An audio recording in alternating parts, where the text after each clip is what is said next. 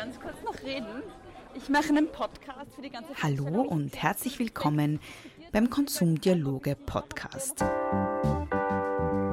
Mein Name ist Beatrice Frasel und ich habe in der letzten Folge die Frage gestellt, wie wir nachhaltiger konsumieren können. Und wenn es um das Thema Essen und Nachhaltigkeit geht, taucht ein Thema immer wieder auf. Und das ist das Thema Fleisch. Bei den Konsumdialogen sind da sehr, sehr viele unterschiedliche Perspektiven aufeinander gestoßen. Und die habe ich versucht, in dieser Folge einzusammeln. Und wir beginnen mit einer Besucherin, mit einer sehr jungen Besucherin. Die ist mit einer Schulklasse zu den Konsumdialogen gekommen und sie ist mir sofort aufgefallen, weil sie in einer Dialogwerkstatt sehr, sehr eifrig und engagiert diskutiert hat. Und ich habe sie gefragt, ob ich ihr ein paar Fragen für diesen Podcast stellen darf. Also mein Name ist Luisa Casa und ich gehe derzeit auf die Modeschule Hallein. Und heute haben wir, ähm, heute war, war ich bei einem Projekt dabei und da haben wir über Fleischkonsum und Wirtschaft geredet und ich habe mich dann auch noch in einer Gruppe von vier Menschen, habe ich mich noch mehr über das Thema Milchkonsum unterhalten und da sind wir dann auch auf ziemlich spannende Themen gekommen. Teilweise, ob wir das überhaupt okay finden, dass man noch Milch trinken kann. Und ich selber bin ja auch Vegetarierin und versuche mich auch halbwegs vegan zu ernähren. Und da haben wir dann auch über Alternativen geredet und was wir davon halten, dass Kälber so schnell von ihren Müttern getrennt werden und dass auch manche gedacht haben oder dass manche denken, dass, dass die noch gar keine Bindung zu ihren Kälbern aufbauen nach einer Stunde. Aber das ist ja unterschiedlich.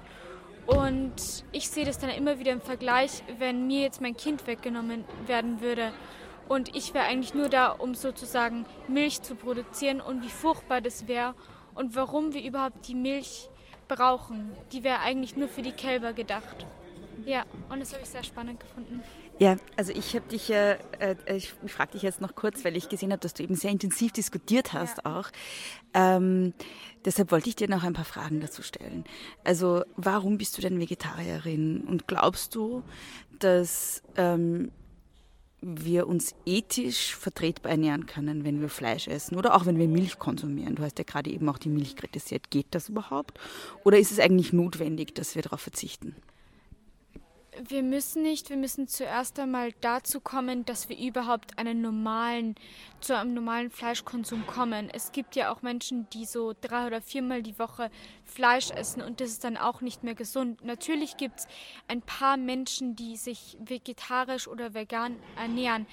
Aber es muss einem auch einen Ausgleich geben. Man muss nicht von einem Tag auf den anderen sich vegetarisch ernähren. Ich persönlich ähm, habe bis vor eineinhalb Jahren noch Fleisch gegessen und ich war eigentlich ein Mensch, der Fleisch geliebt hat. Wir haben zweimal die Woche gegrillt und teilweise habe ich sogar das Blut mit dem Brot gegessen, was ich mir jetzt gar nicht mehr vorstellen könnte. Wirklich. Und ich bin ähm, zum Vegetarismus bin ich durch meine Schwester gekommen, denn sie ist zuerst Vegetarierin geworden. Die ist jetzt schon seit drei Jahren vegetarisch, also sie ernährt sich schon seit drei Jahren vegetarisch. Und ich ernähre mich eigentlich deswegen vegetarisch den, den Tieren zuliebe und auch aus Umweltaspekten, weil ich mich auch zu solchen Themen momentan mehr hingezogen fühle, mich da mehr zu informieren. Und mein Papa, der arbeitet auch in der Lebensmittelbranche und er erzählte auch teilweise immer wieder brutale Geschichten über den Transport, teilweise auch von den Tieren und dass das auch nicht immer wieder gerecht abläuft, dass die sich teilweise schon verletzen oder schon beim Transport sterben. Und dass das alles nicht so schön ist, wie es teilweise dargestellt wird. Ein Thema, das ihr auch diskutiert habt, war das Thema Ersatzprodukte. Ähm, das ist ja auch etwas, was ganz oft als Gegenargument zum Vegetarismus kommt. Ja, aber du isst dann die ganze Zeit diese Fertigprodukte. Da hast du ja auch einige Sachen zu sagen gehabt. Magst du das nochmal kurz ja. ähm, wiederholen? Ja, also bei Ersatzprodukten also ich ernähre mich vegetarisch und ich esse persönlich nur ganz selten Ersatzprodukte. Wenn wir grillen, dann wirft mein Papa mal ab und zu so ein vegetarisches Patty auf den Grill, aber auch nicht immer.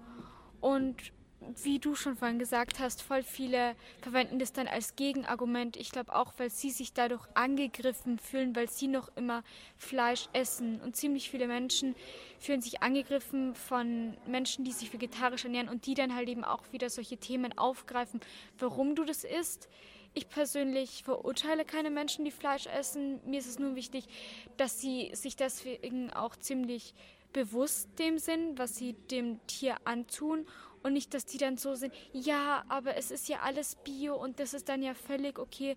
Die sollten sich dessen bewusst sein und trotzdem, wenn sie schon Fleisch essen, weniger Fleisch essen und vielleicht können sie dann auch so zu dem übergehen, dass sie dann vielleicht irgendwann mal gar kein Fleisch essen. Aber das ist deren Entscheidung. Mhm. Ich habe euch ja eingangs versprochen, dass in diesem Podcast sehr viele verschiedene Stimmen gesammelt werden zum Thema, weil die Konsumdialoge tatsächlich auch sehr viele unterschiedliche Perspektiven auf das Thema eingeladen haben. Und deshalb folgt auf die Vegetarierin jetzt ein Schweinebauer, nämlich Thomas Reisenecker. Hallo, ich bin der Thomas. Ich bin Schweinebauer. Seit ähm, drei Jahren habe ich meinen Betrieb übernehmen dürfen wir haben einen Erbhof und der ist 250 Jahre alt. Das muss man sich mal auf der Zunge zergehen lassen. 250 Jahre ist da ein Reisecker dort auf dem Betrieb. Und auf das bin ich voll stolz und das führe ich gern weiter.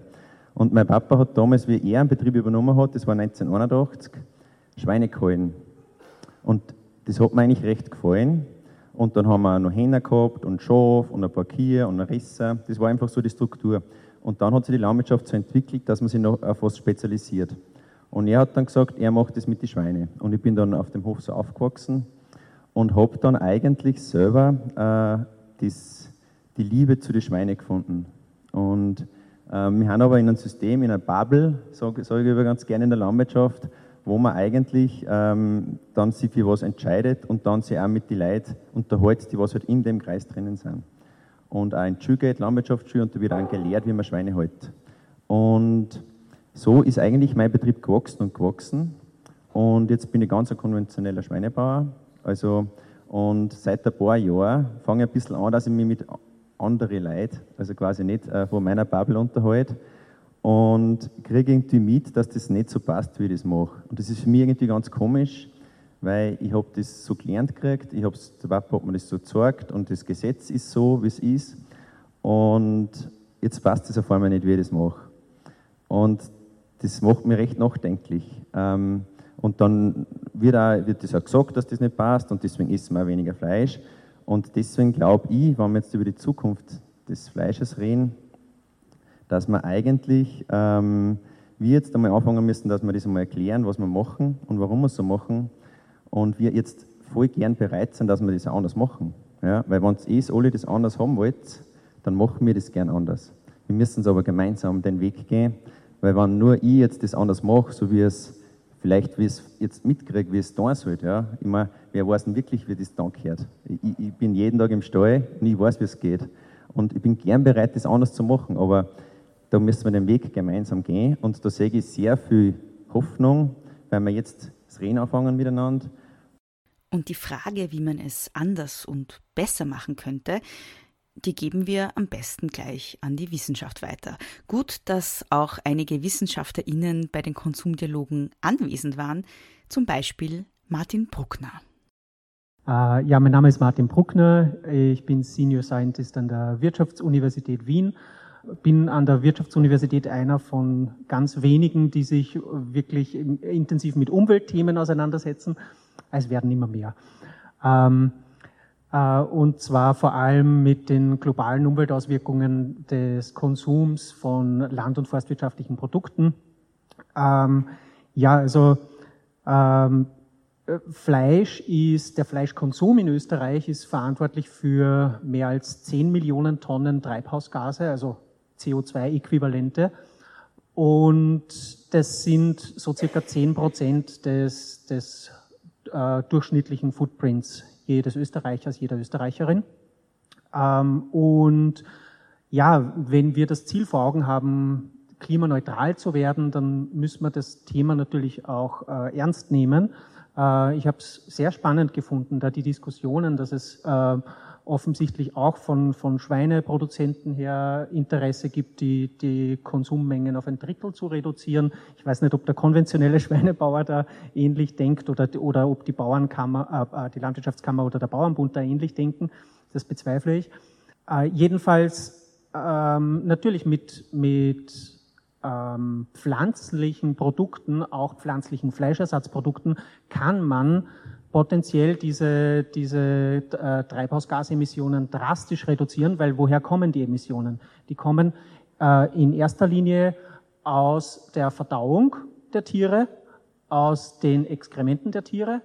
Ähm, Kühe rülpsen Methan und ja, also zwei Drittel der Emissionen stammen einfach aus der Tierhaltung und, und sind irgendwie ganz schwer in den Griff zu kriegen und zu reduzieren. Äh, das heißt, hier ähm, ist dann, das fällt komplett weg, wenn man umsteigt auf, auf Erbsenproteine oder andere pflanzliche Proteine. Die Verarbeitung, ja, wir haben gehört, es gibt auch Verarbeitung im, bei, bei, Fleischprodukten. Also es, es, ist nicht eine komplett, ein komplett neuer, neue, neue Industrie, die da dazukommt. Und außerdem würde diese Industrie, diese verarbeitende Industrie, ähm, theoretisch auch rein mit erneuerbaren Energien betrieben werden können.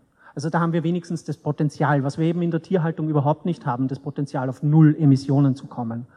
Äh, und der zweitgrößte Faktor in der Tierhaltung ist äh, Landnutzungsänderung, also Entwaldung insbesondere und dadurch äh, freigesetzte Treibhausgase, insbesondere in Übersee. Und beides, beides lässt sich nur in den Griff kriegen durch, durch eine Reduktion letztendlich von Produktion und Konsum. Die Frage, ob Nutztierlandwirtschaft ökologisch vertretbar möglich ist und wenn ja, dann wie, habe ich im Anschluss an die Diskussionsveranstaltung, aus der Sie gerade Auszüge gehört haben, dann noch ganz direkt an Werner Zollitsch von der BOKO gestellt. Werner Zollitsch, ich bin Agrarwissenschaftler an der BOKO in Wien und leite dort auch das Zentrum für globalen Wandel und Nachhaltigkeit. Und ähm, ich bin da hier, weil, weil, also zum einen, weil ich eingeladen wurde und zum anderen, weil ähm, Themen der, einer nachhaltigen Bereitstellung von Lebensmitteln für uns ganz ein zentrales, ganz ein zentraler Schwerpunkt sind an der BOKU in Forschung wie in Lehre. Mhm. Eine Frage, die im Rahmen der Diskussionsveranstaltungen hier immer wieder aufgekommen ist, ist, kann man Tiere überhaupt ökologisch halten? Also kann es eine Zukunft eigentlich geben mit Tierhaltung? Ähm, ja, also ich glaube, also ich bin selbst Nutztierwissenschaftler, muss ich sagen. Ähm, also ich, ich glaube, es, es wird unbedingt direkt es wird unbedingt Tiere brauchen in, der, in, einer nachhaltigen Landwirtschaft, aber natürlich nicht in dieser Form, wie wir das heute gewohnt sind. Also die üblichen Bilder von Intensivtierhaltung in großen Schweine, Geflügelbeständen oder auch Rinderbeständen, das wird so nicht sein.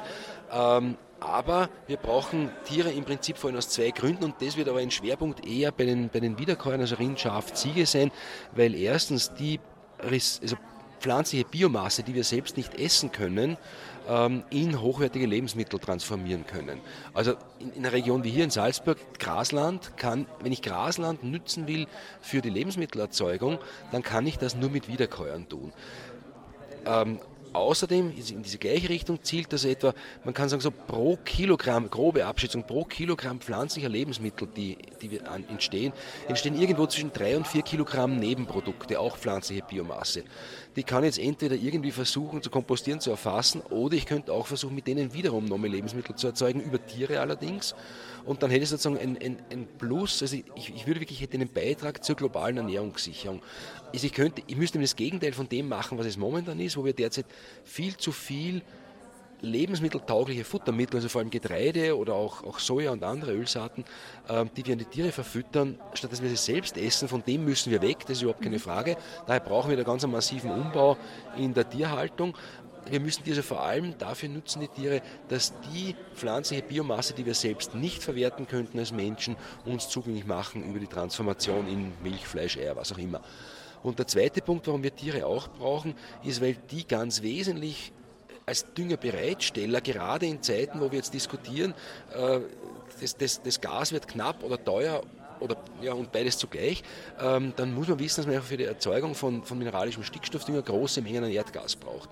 Das heißt, wir müssen weg von dieser fossilen Orientierung und in Düngerbereitstellung heißt es einfach, dass ähm, sozusagen die Ausscheidungen der Tiere jetzt nicht nur irgendwas sind, das ich quasi entsorgen muss, sondern das ist eigentlich mit das Rückgrat der Erhaltung der Bodenfruchtbarkeit, also einer naturgemäßen Düngung. Das, daher glaube ich, kurz zusammengefasst, dass für eine wirklich nachhaltige Lebensmittelbereitstellung, nämlich auch Bereitstellung pflanzlicher Lebensmittel, wir auf Tiere nicht verzichten können.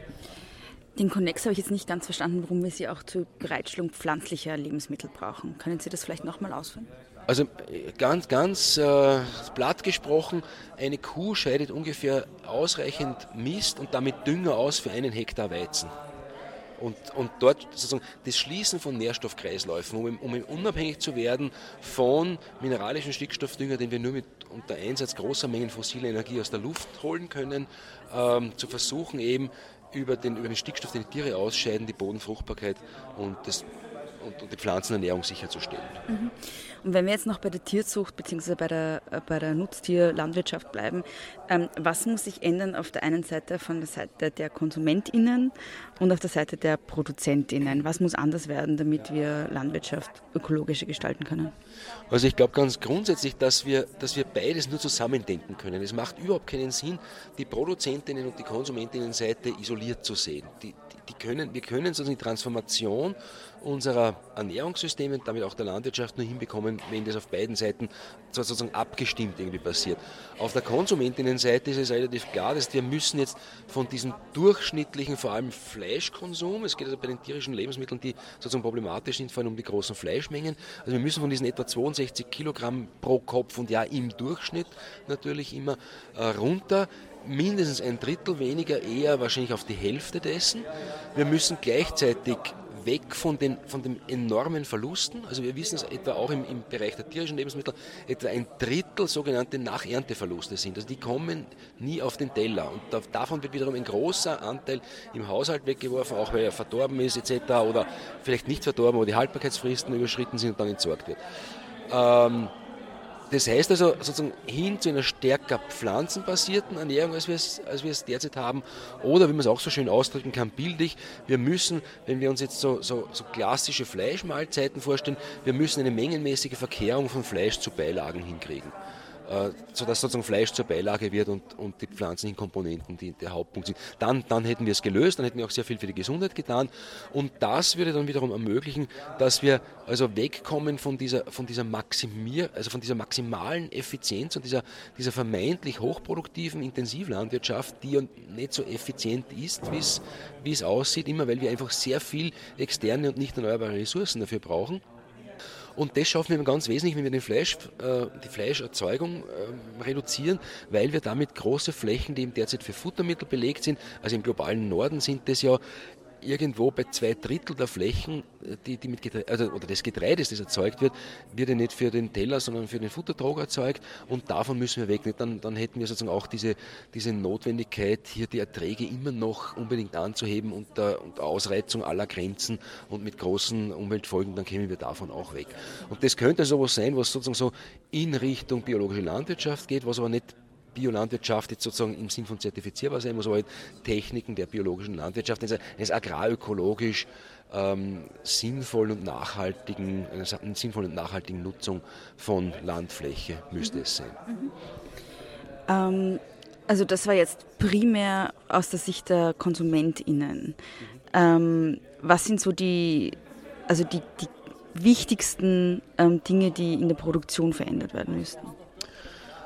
Also wir, wir, müssen einfach in den, wir nennen das Produktionssysteme, das heißt also in, diesen, in den Formen der Landwirtschaft, die hochintensiv betrieben werden, das heißt hoher Einsatz von, von Düngemitteln, hoher Einsatz von Pestiziden, da müssen wir einfach zurück. Also dort müssen wir sozusagen etwas extensivieren. Es mag bei anderen Formen dort und da noch Möglichkeiten geben, dort wo Standortbedingungen gut sind, vielleicht ein bisschen noch zu intensivieren in der Produktion. In Österreich ist das vielleicht schon ausgereizt.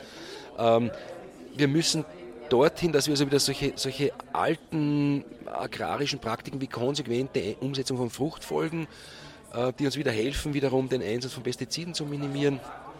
Dann natürlich die, also die, die Besinnung in der Produktion auf die Nutzung vor allem von regional verfügbaren Ressourcen. Das haben wir vorher im Beispiel der Tierhaltung gehabt, also eben etwa in der Region hier zu, zu schauen, dass wir da massiv vor allem, also so die graslandbasierte Rinderwirtschaft eben stärken und auf die stark setzen.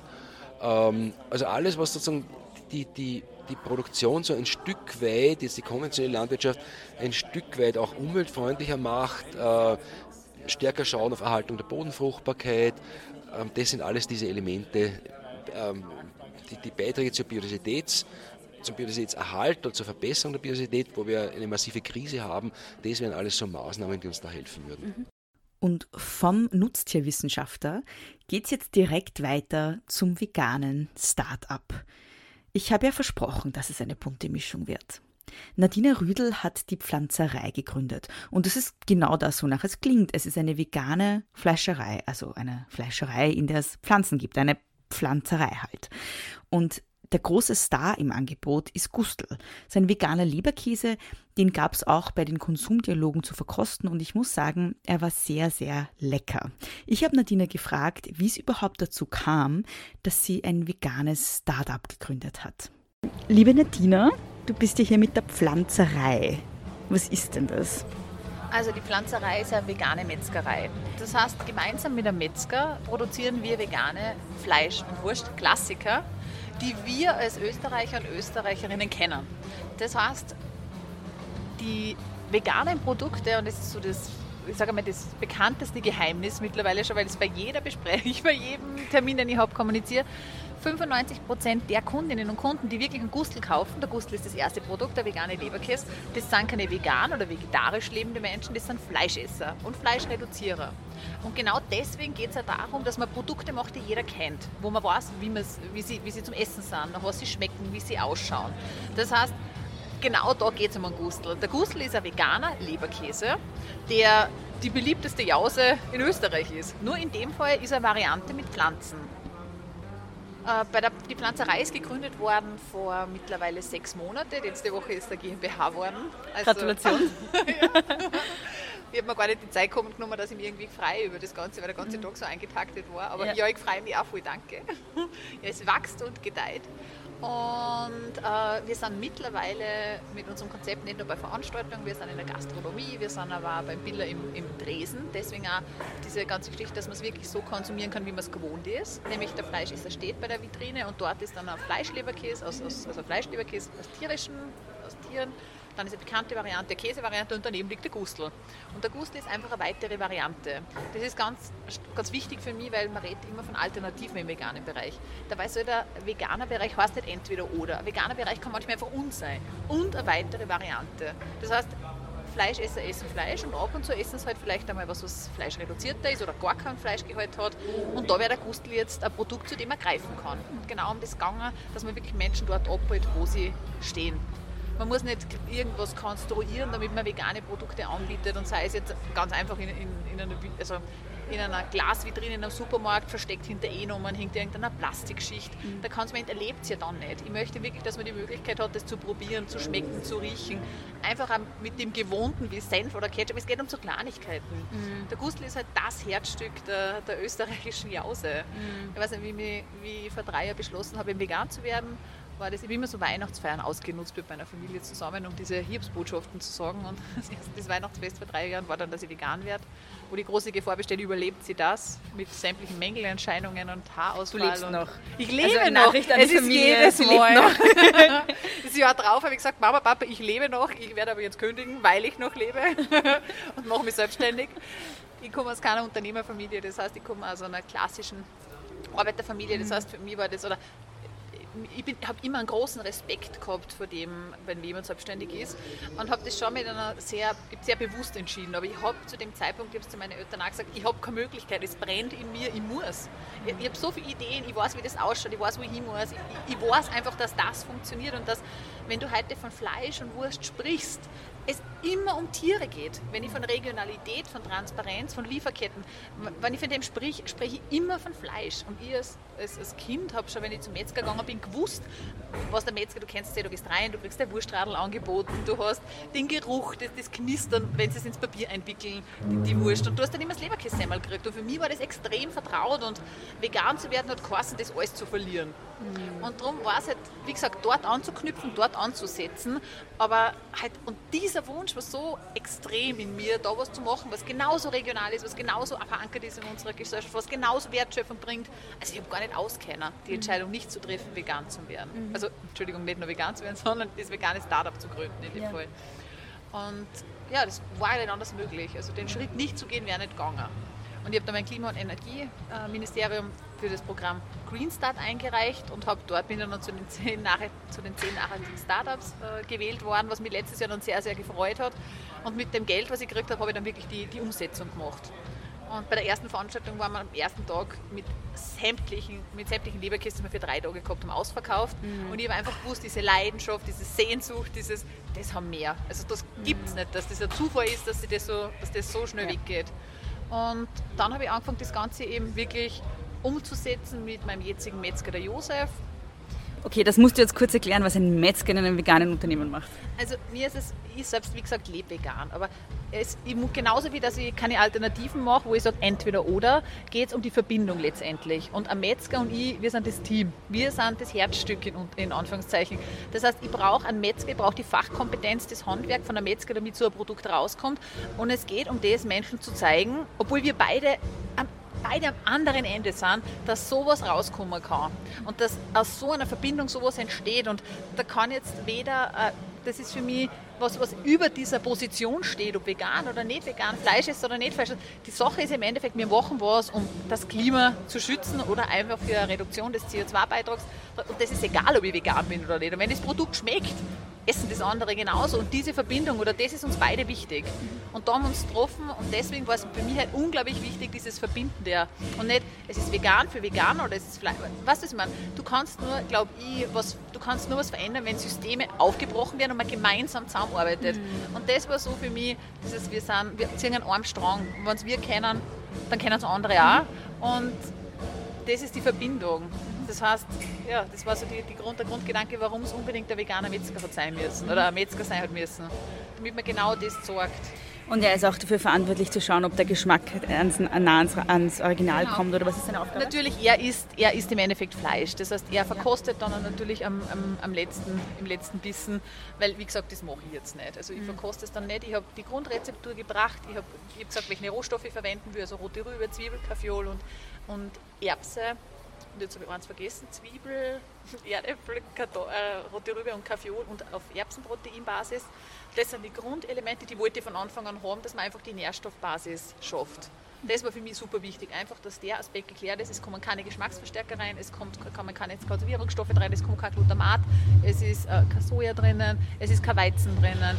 Das heißt, das sind Dinge, die habe ich vorgegeben und es war von Anfang an klar, dass wir da hin müssen.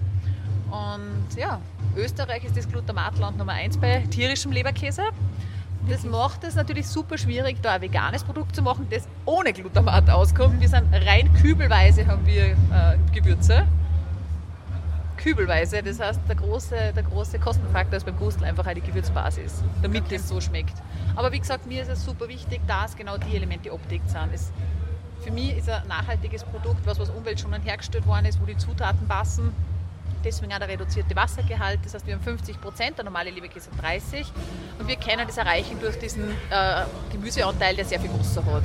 Bei den Konsumdialogen gab es auch immer Abendprogramm und was Sie da im Hintergrund hören, ist das Soundcheck für ein Konzert. Und weil es leider zu laut wurde, mussten wir uns ein paar Schritte weiter bewegen. Eine Kritik, die ganz oft an so Fleischersatzprodukten kommt, und das haben wir jetzt heute auch schon öfters gehört bei verschiedenen Diskussionsveranstaltungen, ist, ja, aber das ist ja, das sind ja Fertigprodukte. Das ist ja alles voll mit E-Nummern, das ist ja alles voll mit irgendwelchen künstlichen Zeugs. Man weiß gar nicht mehr genau, was da überhaupt drinnen ist. Was entgegnest du da und wie habt ihr es auch anders gemacht? Ich sage da immer ganz ein pragmatisches Beispiel. Ich habe einen Schinken noch nie übers Feld laufen gesehen. Auch tierische Produkte sind verarbeitet. Ganz einfach. Das ist eine Tatsache, da braucht der Konsument nicht glauben, dass ein veganes Produkt anders funktioniert wie ein tierisches. Die Sache ist nur, bei uns geht es darum, dass es ein Handwerk ist. Deswegen mit einem Metzger zusammen hergestellt. Wir schauen, dass wir Landwirte in den Prozess reinkriegen. Das heißt, wir kaufen bei, bei österreichischen Landwirten ein und schauen, dass wir die Rohstoffbasis kriegen. Wir haben Gewürzmittelhersteller, die aus Österreich kommen. Das heißt, wir versuchen, möglichst viel Wertschöpfung zu schaffen. Bei uns ein Fertigprodukt wäre, ist für mich jetzt kein Gustel, also kann ich jetzt, kann ich jetzt so nicht, kann ich jetzt nicht sagen weil ich weiß, wie der Prozess funktioniert und das ist jetzt in dem Fall nicht. Aber natürlich gibt es sehr, sehr viele Fertigprodukte aus dem Grund, weil die Handhabung von veganen Produkten natürlich auch noch nicht so usus oder ganz so, so, so oft verständlich ist, oder? Das heißt, ein Fertigprodukt ist jetzt sehr, sehr einfach in der Anwendung. Und da geht es einfach auch darum, dass man einfach diese, ich weiß nicht, diese Umstellung auf, ein, auf eine Fleischreduktion ist super schwierig auch für jemanden, der wie gesagt nur ist noch einmal in der Woche vielleicht irgendeine Fleisch, Fleisch, also fleischlose Variante. Du musst ja kochen lernen, du musst ganz anders kochen. Die haben ja teilweise ganz wenn ich jetzt wenn ich eine vegane Wurst erhitze, dann, dann schmilzt die. Das heißt, ich darf die teilweise nicht erhitzen, sondern dann muss ich eine spezielle Wurst kaufen, die es kann. Das sind lauter Dinge, die muss ich lernen. Das ist aber der Konsument oder die Konsumentin ja nicht gewohnt. Das ist ja das nicht, was sie jetzt gemacht hat die letzten Jahre. Das heißt, ich glaube, man muss da schon sehen, dass die Fleischindustrie oder die Fleischprodukte eine super lange Geschichte haben und die veganen Produkte jetzt die dritte Generation ist. Und der Konsument und die Konsumenten müssen lernen, mit denen zu, zu arbeiten, auch, zu kochen. Werden wir in Zukunft Fleisch essen, beziehungsweise können wir uns das überhaupt noch leisten, Fleisch zu essen? Ich würde mir wünschen, wenn Weihnachten und Ostern zusammenfallen, würde ich jetzt sagen, wäre schön, wenn kein Tier mehr für den Konsum sterben muss. Ich halte es aber nicht für realistisch und ich glaube auch nicht daran, dass wir alle vegan werden. Ich glaube aber daran, dass wir uns über unseren Konsum bewusst werden müssen. Das heißt, dass das Ganze Auswirkungen hat, nicht nur für unseren Körper selbst, sondern für unsere Tiere, für unsere Umwelt, für alle Menschen, die in dieser Kette drinnen sind. Und ich glaube, darum geht es, einfach dieser dem bewusst zu werden, was Konsum macht. Und für mich war halt der Anfangspunkt, wie ich vegan geworden bin, über das Ganze nachzudenken und zu schauen, okay, nicht nur bei meiner Ernährung, sondern auch bei meiner Kleidung, bei meiner Kosmetik, brauche ich Tierversuche wirklich? Ist es denn unglaublich, ist es für mich wichtig, dass jetzt ein Schuh aus Leder ist oder ob es jetzt modernerweise aus Kork ist? Wo ist der große Unterschied? Äh, da, da, sind für mich, da hat für mich der Denkprozess begonnen. Und auch dieses, das ist kein Verzicht, sondern das ist ein Mehrwert, so zu leben für mich. Es ist für mich ein Luxus, wenn ich heute durch einen Flohmarkt gehe oder wenn ich Secondhand shoppen gehe oder wenn ich mich über Kosmetik informiere, weil, es für mich einfach wahnsinnig viel Bereicherung und, und Wissen ist, das ich mir aufbaue. Und da brauche ich keine Gütesiegel, weil ich ja die Nähe zu den Produzenten teilweise habe. Ich weiß ja genau, gerade im Foodbereich, ich kenne meine Produzenten. Das ist so, äh, ich habe zwar keine Bioprodukte, aber ich kann zu jedem Lieferanten, den ich habe, zu jedem Landwirt, zu jeder Zeit hinfahren. Das muss ganz klar sein, dass ich das möchte. Ich will zu jedem Zeitpunkt hinkommen, weil dann weiß ich, dass es passt. Weil jede Kontrolle, wenn sie angekündigt ist, dann bereite ich das Ganze vor. Aber wenn ich Überkontrollen ich selbst machen kann, meine Mitarbeiter, meine Kollegen machen können, dann ist das für mich eine Handschlagqualität. Und genau um das geht es, diese Nähe zu schaffen, auch bei veganen Produkten. Und das kennen meine Produzenten. Im Rahmen der Konsumdialoge fanden auch Ausstellungen statt und eine davon widmete sich dem Thema Greenwashing. Auf einem Plakat ging es um das Thema Hühnerhaltung und ich habe eine Schülerinnengruppe durch die Ausstellung begleitet, das werden Sie gleich hören. Und da wurde unter anderem die Frage gestellt, wie viele Hühner dürfen in Österreich und in der EU auf einen Quadratmeter gehalten werden. Ich lasse Sie mal selber raten. Die Auflösung hören Sie gleich. Und wie viel glaubt ihr, wie viele Hühner leben auf so einem Quadratmeter? Wie viel in so einer großen Fläche? Wie viele Hühner leben dort? 10, 30, 30, 30, 30, 15, 15. Da können Sie es sehen. Stellt euch mal vor, da, das ist in Österreich. In Österreich dürfen 18 Hühner auf dieser Fläche sein. Das geht ja gar nicht. Ja, wenn man so auf dem Bild sieht, man es eigentlich recht gut. Das sind ganz viele Hühner auf einem Fleck. Und in, der, in Europa insgesamt dürfen sogar laut Regelung, also es gibt halt Regelungen, sagen, es dürfen nicht mehr als 26, aber 26 Hühner dürfen auf so einer kleinen Fläche wohnen. 26 Hühner also dürfen in der EU auf einem Quadratmeter gehalten werden. Und das bringt mich zur vielleicht wichtigsten Frage, wenn es um Fleisch geht. Was ist eigentlich mit den Tieren? Wir haben jetzt über Klima gesprochen, wir haben über Ökologie gesprochen, aber was ist mit der Tierrechtsperspektive? Und dazu habe ich Katrin Hartmann. Befragt. Wir haben jetzt eine Diskussion gehört, mhm. wo wirklich ganz viele Themenbereiche mhm. abgedeckt worden sind. Greenwashing, wie können wir nachhaltig mhm. konsumieren, welche Reglementierungen braucht es mhm. von politischer Seite. Und eine Frage, die auch aufgekommen ist, ist, was ist eigentlich mit dem Fleisch? Mhm. Und ähm, du hast da eine interessante Perspektive eingebracht und ähm, eben auch auf die Tierrechtsperspektive mhm. verwiesen und gesagt, das sind alles empfindsame Lebewesen, die wir töten. Ähm, da wollte ich einfach nochmal um deine Perspektive bitten, um das nochmal zu erläutern vielleicht und überhaupt auch die Frage dranhängen, werden wir oder können wir überhaupt in Zukunft Fleisch essen? Gibt es eine Zukunft mit Fleisch überhaupt? Realerweise wahrscheinlich schon. Der Fleisch, äh, die Fleischproduktion und der Fleischverzehr steigt weltweit und die Berechnungen, die es da gibt von FAO und so weiter, die sind ja wirklich beängstigend. Aber mir kommt in dieser ganzen Diskussion um Fleisch als umweltschädlich, als Klimatreiber schon sehr wenig mehr die Perspektive vor, wovon reden wir eigentlich, wenn wir Fleisch essen.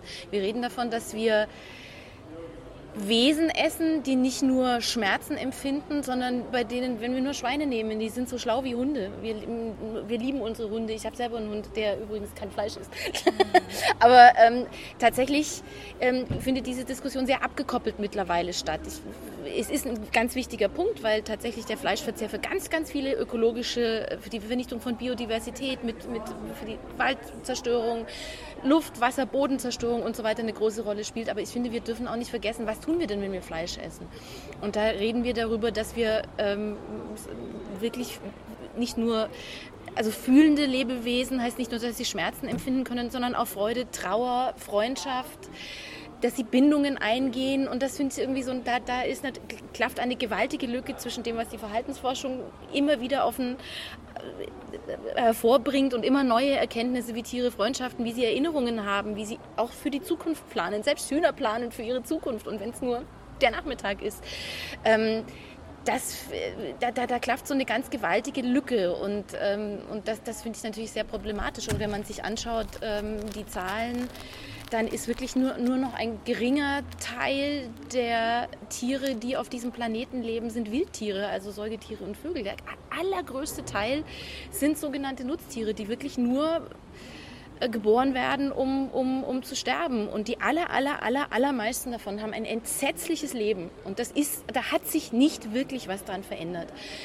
Mit keinem Tierwohl-Label, mit sonst, äh, also da gibt es möglicherweise kleine Verbesserungen, aber im Großen und Ganzen ähm, ist es eine riesige Maschinerie von Leid, bei der wir uns einfach auch als Menschen Gedanken machen müssen darüber, ist es wirklich eine friedfertige Welt möglich, wenn wir mit unseren, naja, Mitgeschöpfe klingt immer so religiös, aber wenn wir mit den Wesen, ähm, mit den, diesen Lebewesen so umgehen. Und, und für mich erschüttert immer ganz besonders, dass die, dass ein, ein Huhn also dass sie, dass sie erstens mal ja natürlich kaputt gezüchtet sind, um überhaupt in diesen industriellen Kreislauf reinzupassen, dass sie schnell Fleisch ansetzen, was zu zusätzlichem Leid führt und zu Krankheiten und zu, zu Antibiotikamengen, die dann wiederum für Resistenzen sorgen und all das ist ein riesiger, riesiger Komplex. Aber auch, dass all diese Tiere, wenn sie denn nicht überzüchtet wären, also so ein, so ein, so ein Huhn könnte, also so ein Huhn im Urwald wird 25 Jahre alt und wir essen es als Baby.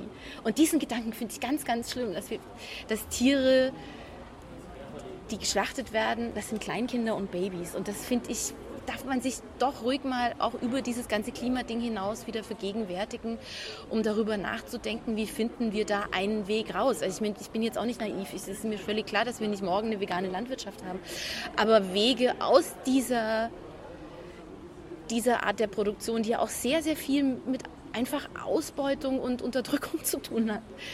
Ähm, die finde ich total wichtig und, ähm, und die ist so ein bisschen ins Hintertreffen geraten durch die Diskussion darüber, ja, wie kann man, wie, wie schadet Fleisch dem Klima und so weiter. Ich, das ist halt einfach noch eine größere Dimension. Es ist es ist aber, ich finde, das ist eine interessante Perspektive und da gibt es ja auch viel Wissenschaft, also auch, auch, auch, auch viele Gedanken von Leuten, die sich darüber Gedanken machen, wie kann man mit Tieren in einer Gesellschaft auf dieser Welt anders zusammenleben. Und wenn man da genauer dran rumdenkt, dann kommt man letztlich bei einer ganz, bei, bei, bei einer universalen Idee von Gerechtigkeit raus. Und das finde ich das Schöne an diesem Gedanken. Und ähm, ich glaube, dass man da sehr viel mehr gewinnen kann, als verlieren kann, wenn wir das berücksichtigen. Ähm, ist vielleicht der Grund, warum wir vielleicht sogar lieber über ähm, die Klimaschädlichkeit und Umweltschädlichkeit von Fleisch essen, ist, ist äh, reden. Mhm. So, äh, warum wir darüber lieber reden, ja. ähm, dass äh, so diese ethische Komponente zu schmerzhaft ist und zu direkt und zu konfrontativ. Ja, es ist ja, ähm, ich glaube schon. Also das macht es halt schön abstrakt und handelbar. Also da kann man dann natürlich, da kann man dann irgendwie das Futter, da gibt es ja dann Forschung, wie man das Futter von Kühen umstellt, damit sie irgendwie dann klimafreundlicher sind und so. Und, äh, oder die Argumente, die wir auch vorher gehört haben, ja, die, es, es, gibt so viele wunderbare Ausreden, die man dann finden kann. Man, die Tiere sind Resteverwerter oder die Wiederkäuer äh, äh, behandeln die Böden äh, gut und so weiter. Nur frage ich mich dann, ja, aber warum muss man sie dann dafür umbringen und aufessen? Das ginge ja auch so. Es gibt, äh, es gibt in Deutschland einen, einen veganen Ziegenhirten, der die tatsächlich zur Landschaftspflege hält, aber sie nicht schlachtet. Und da gibt es viele tolle tausend Ideen, ähm, wie man das anders machen könnte. Aber ich glaube, ja, es ist zu schmerzhaft und es ist einfach, Fleisch ist einfach, es sitzt offenbar so tief. Ähm,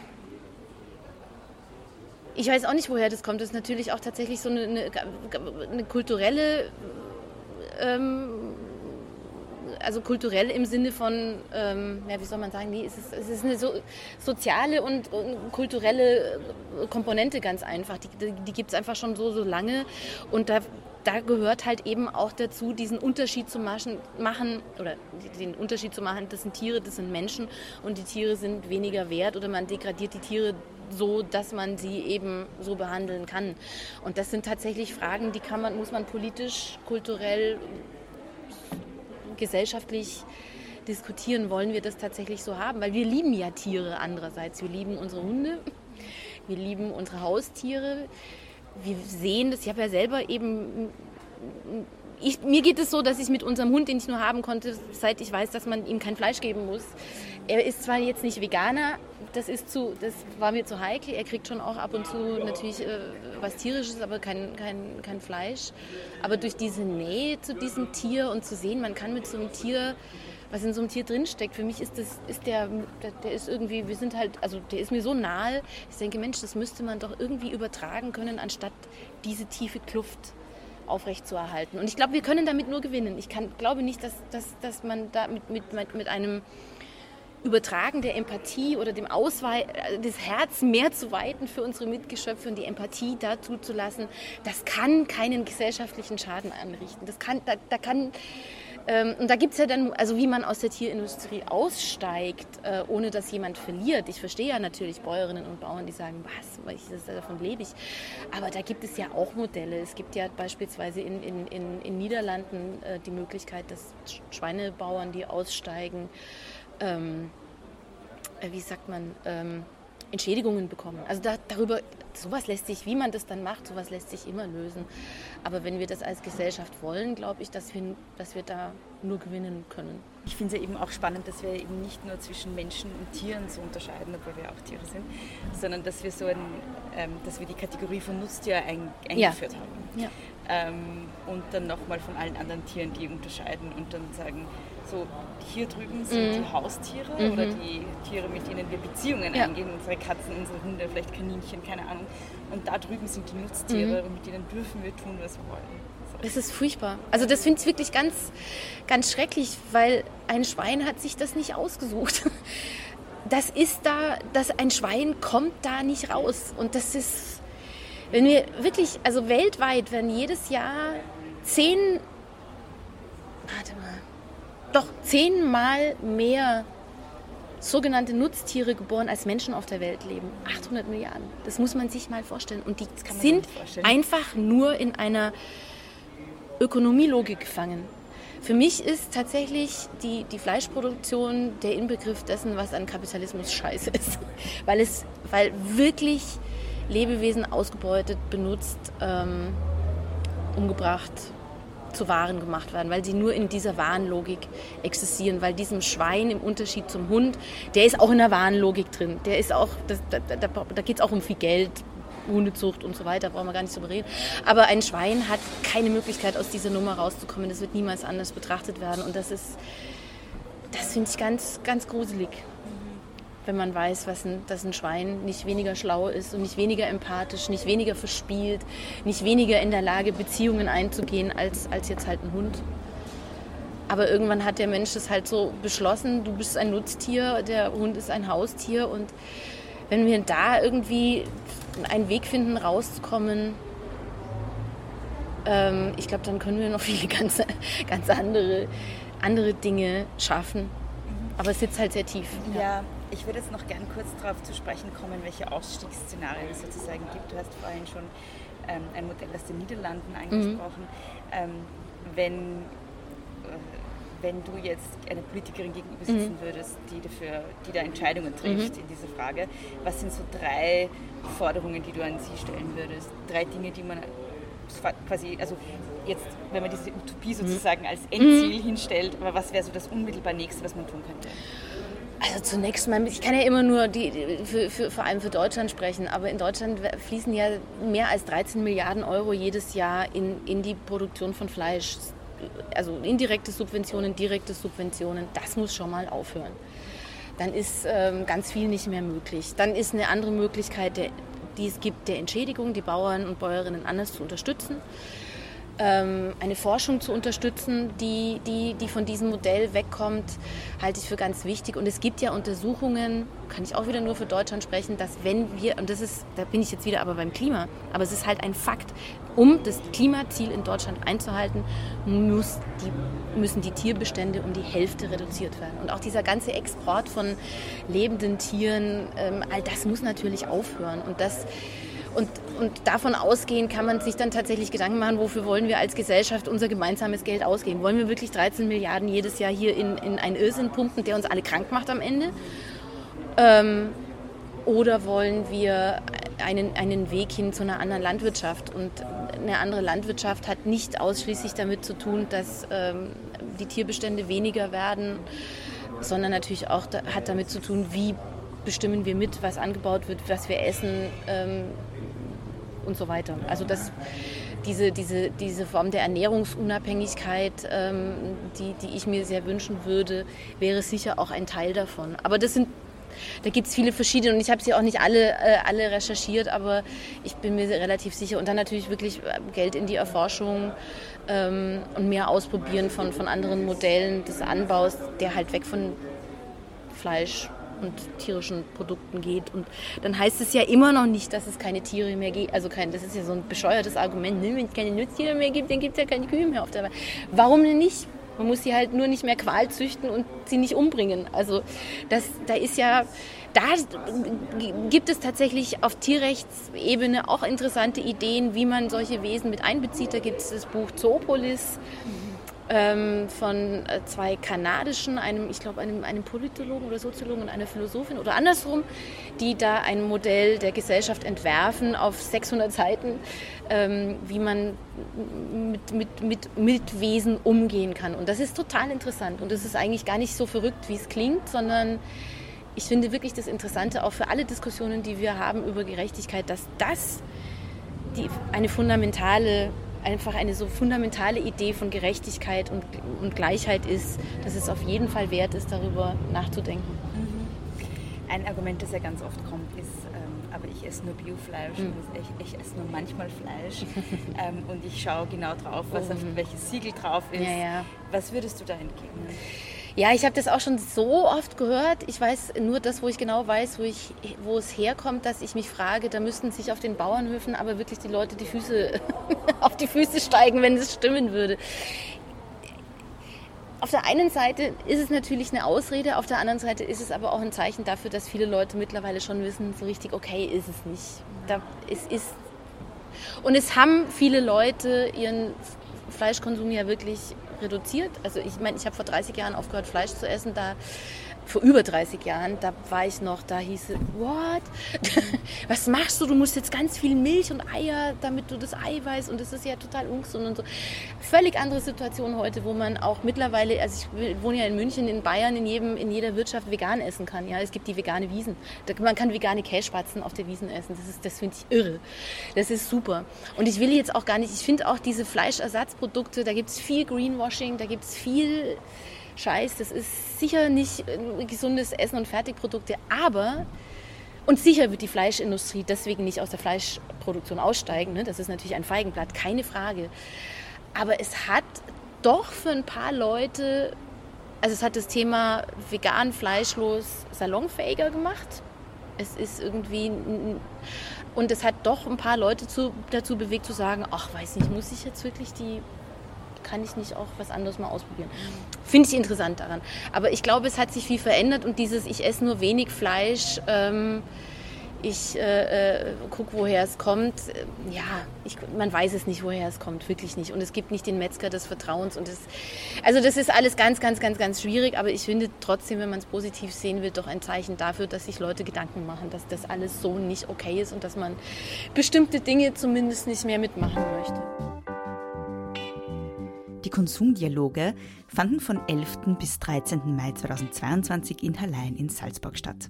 In der alten Saline kamen drei Tage lang Interessierte und ExpertInnen zusammen, WissenschaftlerInnen, PolitikerInnen, AktivistInnen, LebensmittelproduzentInnen, Bäuerinnen und Bauern, JournalistInnen, PhilosophInnen, AutorInnen, VertreterInnen von Arbeiterkammer und Landwirtschaftskammer, UnternehmerInnen und KünstlerInnen um dort Fragen rund um Nachhaltigkeit, Wirtschaft und Konsum auf Augenhöhe zu diskutieren. Die Konsumdialoge wurden von der Gemeinwohlstiftung Kommun organisiert, mit Unterstützung von Klimaministerium, Gesundheitsministerium, Land Salzburg und Stadt Hallein. Alle Informationen finden Sie auf konsumdialoge.at und auf gemeinwohlstiftung.at. Danke fürs Zuhören.